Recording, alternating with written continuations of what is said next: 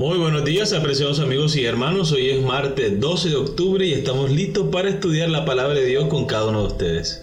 Qué bendición que podemos nuevamente despertarnos, abrir nuestros ojos a un nuevo día y saber que nuestro Dios está allí, esperándonos, para que hablemos con Él y para que escuchemos su voz. Así que vamos a estudiar con ustedes Stephanie Franco y Eric Colón. Bienvenidos.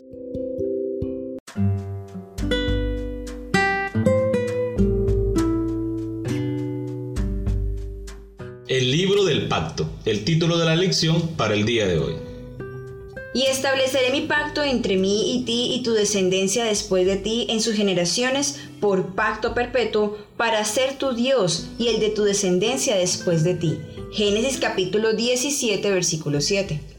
Aunque la idea del pacto, berit en hebreo, para describir la relación de Dios con su pueblo se encuentra en toda la Biblia, esta palabra aparece tan a menudo en Deuteronomio que Deuteronomio se lo ha llamado el libro del pacto. Vamos a examinar Deuteronomio capítulo 5 versículos 1 al 21. ¿Qué sucede aquí que ayuda a mostrar cuán esencial es la idea del pacto Berit en el libro de Deuteronomio? Deuteronomio capítulo 5 versículo 1 al 21.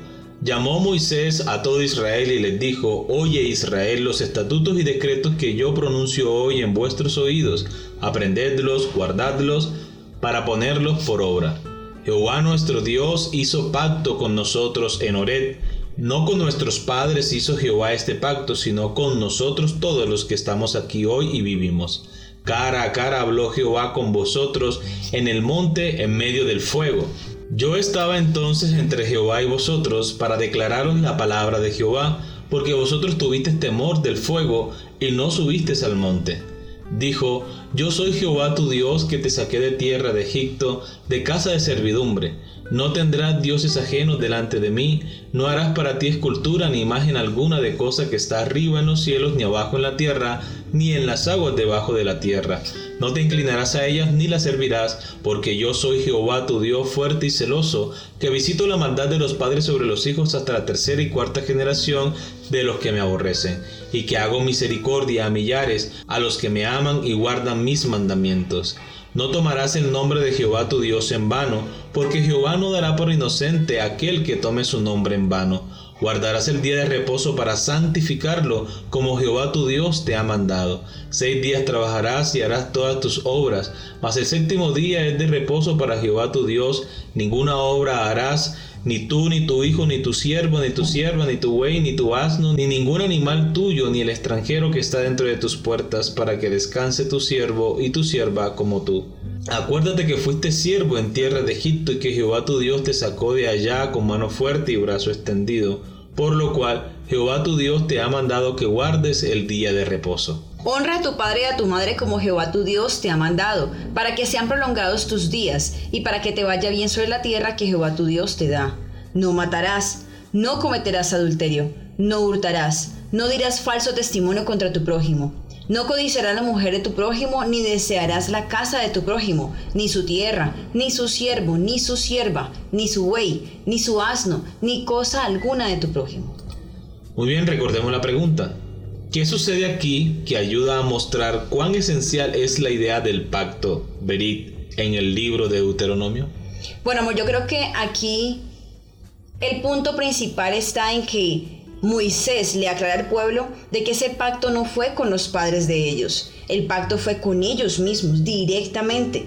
Ellos ya eran un pueblo redimido, no eran un pueblo que necesitaran cumplir la ley para ser redimidos. No, ya lo eran, ya Dios los había sacado con mano fuerte y brazo extendido. Ahora lo que ellos tenían que hacer era responder a ese amor, a ese cuidado que Dios había tenido por ellos, a ese nombre de familia que ahora tenían, familia de Dios, y vivir de la manera que debía ser acorde a lo que ellos eran ahora, personas redimidas. No mucho después de que los hijos de Israel fueron redimidos de Egipto, Dios estableció el pacto con ellos en el Sinaí justo antes de supuestamente entrar a la tierra prometida. Luego, después de un rodeo de 40 años, justo antes que ingresaran a la tierra prometida, que era una parte central de la promesa del pacto, a través del vocero Moisés, el Señor les da nuevamente los diez mandamientos, una manera de volver a enfatizar lo importante que era para ellos renovar también sus responsabilidades en el pacto. Sí, el Señor iba a cumplir sus promesas del pacto con ellos. No obstante, ellos ahora están comprometidos a cumplir su parte del trato. Y Él os anunció su pacto, el cual os mandó poner por obra. Los diez mandamientos y los escribió en dos tablas de piedra, como lo encontramos en Deuteronomio capítulo 4, versículo 13. Lo hizo en el Sinaí y ahora lo estaba haciendo de nuevo en Moab, justo antes de que ellos tomaran la tierra que se les había prometido mediante la promesa hecha a los padres siglos antes, una manifestación del pacto perpetuo que precedió incluso a la existencia del mundo. Desde antes que fueran echados los cimientos de la tierra, el Padre y el Hijo se habían unido en un pacto para redimir al hombre en caso de que fuese vencido por Satanás. Habían unido sus manos en un solemne compromiso de que Cristo llegaría a ser fiador de la especie humana. Deseado de toda la gente, página 774. Vamos a leer Deuteronomio capítulo 5, versículo 3. ¿Cómo entendemos este versículo? No con nuestros padres hizo Jehová este pacto, sino con nosotros todos los que estamos aquí hoy con vida. Bueno, amor, como decía anteriormente, aquí está resaltando el hecho de que ellos eran responsables.